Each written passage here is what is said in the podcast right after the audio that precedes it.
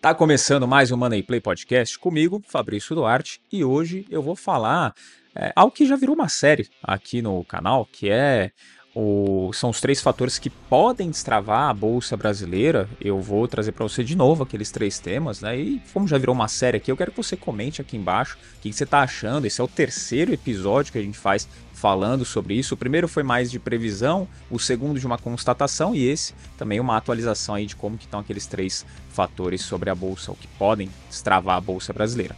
Tá? Não esquece também de já deixar o like. Você que é inscrito, um recadinho para você. Se você é inscrito, ativa o sininho aqui também para receber as notificações, que a gente está agora com uns 10 mil inscritos mais ou menos, só que só mil estão com o sininho ativado. Então quando a gente lançar episódio novo, você não vai saber quando a gente lançar, né? vai receber a notificação. Então, se você segue a gente aqui, ativa o sininho, porque eu acredito que se você está inscrito, é porque você acha que o conteúdo é relevante, né? Então, ativa as notificações aí para você saber mais também quando a gente lançar novos episódios. Fechado? Então, vamos lá para o tema desse episódio. Quais são os três fatores que eu comentei já em outros três episódios aqui, outros dois, né? Esse é o terceiro, em outros dois episódios aqui, que podem destravar nossa bolsa? São aqueles: arcabouço fiscal, inflação e a Selic.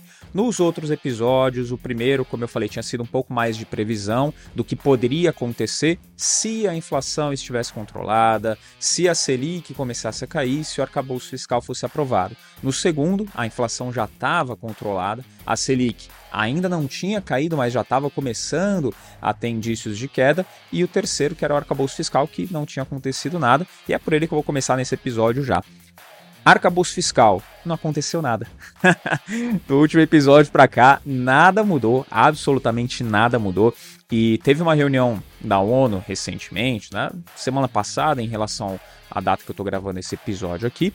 É, e todo mundo, ou, ou, pelo menos o pessoal que poderia fazer o processo do arcabouço fiscal andar, estava lá na reunião da ONU. Então, não andou, dificilmente vai andar tão cedo, até porque tem muitos projetos, né? Então, são muitos processos ali dentro do novo arcabouço fiscal. Então, dificilmente, sendo bem sincero aí com você que está me acompanhando, vai ter alguma mudança nos próximos capítulos. Então é o que a gente vai ter que esperar e esperar muito. Talvez eu volte ano que vem falando sobre isso isso ainda não vai ter mudado. Então, por enquanto, nada andou e a expectativa é que nada ande por um tempinho ainda, dentro desse ano pelo menos. Como eu falei, são muitas propostas para serem aprovadas e aí realmente complica a aprovação, complica de, de dar sequência, ainda mais quando o pessoal não está nem aqui no Brasil, né? Então, arcabouço fiscal segue com do jeito que estava antes, né? Nada aprovado. Agora o segundo ponto que é a inflação, que pode destravar a nossa bolsa você deve ter acompanhado nos últimos tempos que a bolsa ela também deu uma, uma andada um pouco para cima, né? ela deu uma caminhada, teve algumas sequências de altas aí. Tivemos 13 dias seguidos de queda, foi a maior sequência dos últimos anos que a gente teve também. É, mas depois já se recuperou e segue em alta desde a última vez que eu gravei um episódio falando sobre esses três pontos. Tá? Só que a inflação ela estava controlada naquela época, agora ela ainda está. Atualmente, de novo, data agora de eu gravando esse episódio aqui, a inflação está em 4,61%, que é dentro da meta. Ah, mas quais são os riscos que a gente tem aqui? A gente tem um risco que é do petróleo, que está subindo bastante o preço novamente, e isso influencia muito nos preços aqui no nosso país, nos preços de tudo. A cadeia produtiva aqui do Brasil ela é muito vinculada a combustíveis e consequentemente, o preço do petróleo impacta diretamente nos preços aqui para o consumidor. A Rússia parou de exportar diesel e isso mexe nos preços combustíveis no mundo, impactando até aqui mesmo no Brasil. E além disso, um outro ponto que a gente tem que ficar esperto é o dólar. Desde quando eu gravei o outro episódio falando sobre esses três pontos, o dólar ele tem andado meio de lado, né? Ele não passa dos cinco reais. Então hoje até ele está em 4,97. Então tem caminhado um pouquinho de lado, chega até os 5, volta 4,80. Então não tem saído muito dessa faixa. Tá? Mas tem um detalhe: se o dólar ele disparar, que acontecer do dólar ir ali para 5,30, por exemplo, R$ 5,30, e o preço do petróleo, o barril do petróleo, ele subir também para 120 dólares, der uma disparada também, que hoje ele está abaixo disso, está na casa dos 90 dólares, é, isso é um combo perfeito para nossa inflação aqui dar uma explodida, tá? Então toma bastante cuidado, ou pelo menos Cuidado não porque você não tem controle sobre isso, mas o que você pode fazer é se preparar caso isso aconteça. Ao invés de esperar ali um anúncio de que ah, a inflação vai subir ou esperar correção de preço, se você estiver acompanhando pelo menos esses dois indicadores e acontecer dos dois dispararem, pode esperar que a conta aqui vai chegar. Então a inflação ela vai dar uma disparada aqui também. Preço do dólar e petróleo. Tá? Dólar disparando, passando dos 5 indo para 5,30 e o petróleo também subindo ali para a margem dos 120 dólares tá? por barril.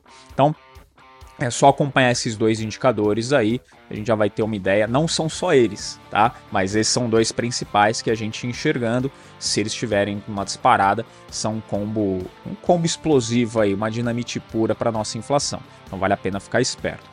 Ah, mas dos Estados Unidos, o que pode fazer o dólar disparar? Sim, são vários fatores, né? A gente viu aí durante crises mais recentes que o mundo buscava um pouco mais de liquidez e a consequentemente, buscaram mais dólar para poder fazer transações mais fáceis. E isso elevou o preço do dólar batendo quase 6 reais. Então, é, é, prestar atenção nesse tipo de coisa. Tem ainda crises internacionais, conflitos acontecendo, então tudo isso pode impactar de uma hora para outra no preço do dólar.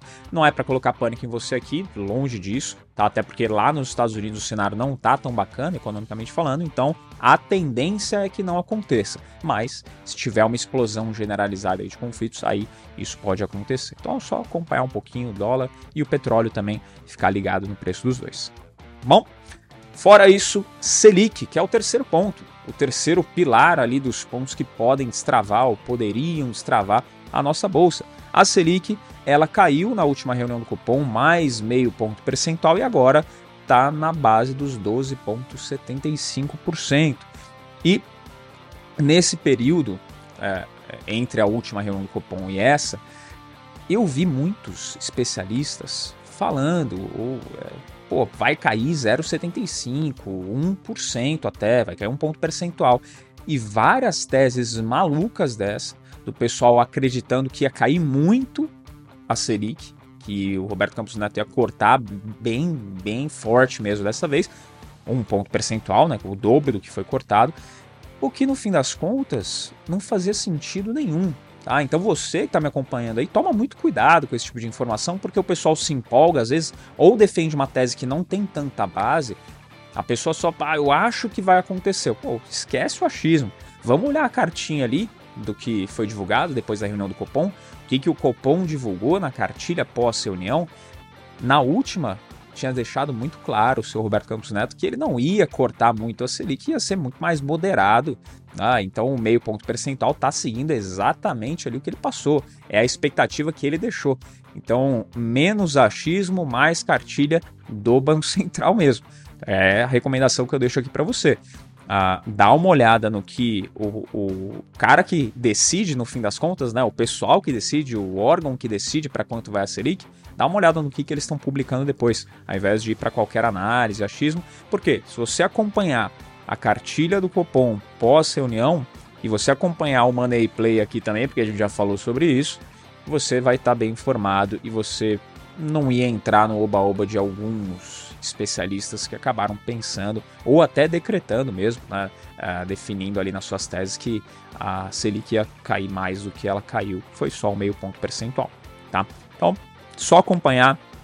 A tendência, inclusive, é que nos próximos, nas próximas reuniões do Copom é, seja também uma queda mais moderada, então também não se empolga, é, praticamente o que a gente pode esperar é que caia mais meio ponto percentual a depender de como vai caminhar a inflação. Se a inflação continuar dentro da meta, tem uma margem muito ampla ainda para descer. A inflação está em 4,61, mas vamos supor que chegue no teto da meta, 5%. A Selic está em 12,75, então tem ainda uma gordura muito, muito grande ali para queimar. Tá? Tem um espaço enorme ali entre a inflação e a Selic. Mas esse corte mais moderado é justamente para quê? Para se tiver algum problema, como eu já falei, petróleo, dólar ou qualquer outro problema que impacte a nossa inflação aqui e ela comece a disparar, para que não seja preciso subir a taxa Selic novamente para ter uma correção. Então isso é muito importante. Então devem ocorrer cortes mais moderados ao longo do tempo, tá? nas próximas reuniões do Copom, mas ah, justamente para não entrar nessa festa do mercado e se tiver uma disparada na inflação, ter uma medida um pouquinho mais conservadora em relação ao que estiver acontecendo. Então, só ficar de olho, acompanhar, Banco Central e acompanhar também aqui o Moneyplay, que você vai estar sempre bem informado. Tá? Mediante todas essas informações, essa atualização, que a gente fez aqui. Não esquece de deixar o comentário sobre o que você está achando dessa série que a gente já fez de três episódios, né? Esse é o terceiro sobre o que pode fazer a nossa bolsa disparar e já deixar o like, né? Pedindo aqui, já pausei para pedir o comentário. Aproveita se não deixou o like, já deixa também. Mas o que você deve fazer frente a essas informações? Então, destaquei aqui quatro pontinhos interessantes para você ficar ligado, para você tomar boas decisões aí do outro lado, tá? Primeiro, se você não tem reserva de emergência ainda, você já está atrasado, então vai fazer sua reserva de emergência. Que aí muita gente vai entrar aqui e fala, pô, legal, então pode disparar a bolsa, não pode, como que atualizou, mas que ativo que eu vou comprar? Você já sabe, se acompanha o Money Play, que a gente não dá diquinha. Então, isso daqui você está no lugar errado, você veio buscar. Mas, é, se você está pensando em fazer boas escolhas de empresas e você ainda não tem a reserva, cara, vai montar sua reserva de emergência, né? A primeira coisa. Então, se você ainda não montou, você já está atrasado. Agora, se você já tem e está aqui acompanhando a gente, provavelmente você já, pessoa esperta, já sabe disso, já acompanha outros episódios nossos, já sabe que eu falei sobre isso várias vezes aqui. Então, você está preparado para ir para o segundo ponto, que é entender que o PL da bolsa ainda está barato, tá? O PL da bolsa ainda está barato, então ainda tem muitas oportunidades boas dentro do nosso mercado de ações. Então vale a pena dar uma olhada em algumas empresas que vão ter as bases que eu defendo aqui no Money Play, que eu defendo aqui no nosso canal, que são as seguintes: um bom lucro, tá? simples, relação de dívida controlada e uma demanda sólida e a gente pode dizer até meio que garantida. Tá? Então, se a empresa ela tem essas bases, pô, vale a pena você investigar, vale a pena entrar na sua análise, pelo menos. Porque o PL da bolsa ainda está barato e o de várias empresas dentro da nossa bolsa, consequentemente, vai estar tá barato também. Terceiro ponto do que você pode fazer olhando para esse cenário. Como a queda da Selic ela deve ser um pouco mais modesta, vamos supor que vai caindo mais meio ponto percentual nas próximas reuniões do Copom. Para cair 5%, ou seja, dos 12,75 para cair para 7,75, a gente está falando de mais 10 reuniões do Copom. Sabe quanto tempo dá isso? Vai dar mais ou menos um ano e dois meses. Porque o Copom ele faz uma reunião a cada 45 dias aproximadamente, ou seja, são oito reuniões por ano que eles têm, então vai dar um ano e dois meses ali para mudar alguma coisa, um ano e um mês, um ano e dois meses. Então é muito tempo. Então nesse cenário você não precisa se desesperar, primeira coisa, tá? Se a gente sabe que vai demorar aí uns 10 umas 10 reuniões do Copom né, para isso acontecer, cara, precisa se desesperar, porque ainda vai ter bastante oportunidade até lá. E nem se desesperar, por exemplo, para entrar numa dica maluca e olhar para uma empresa que está com uma dívida alta ainda. Você fala, bom, mas agora a Selic está caindo, então vou pegar uma empresa que não está com uma relação de dívida interessante, mas que tem um potencial de crescimento. E aí você faz uma análise um pouquinho torta com a expectativa de que a Selic ela vai cair demais.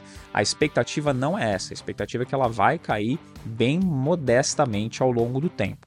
Tá? Então, é você tomar um pouquinho de cuidado, evitar essas dicas malucas e não se desesperar para você poder encontrar bons ativos, tá? Esse é um terceiro ponto. E o quarto, fazer um bom estudo das empresas que você for escolher. Isso daqui a gente fala sempre, né? Então, fazer um bom estudo das empresas que você estiver analisando, namorando aí para sua carteira, além dos números da própria empresa, aí tem um pontinho interessante para você acrescentar na sua análise, que é como essa empresa é impactada em relação à variação do dólar.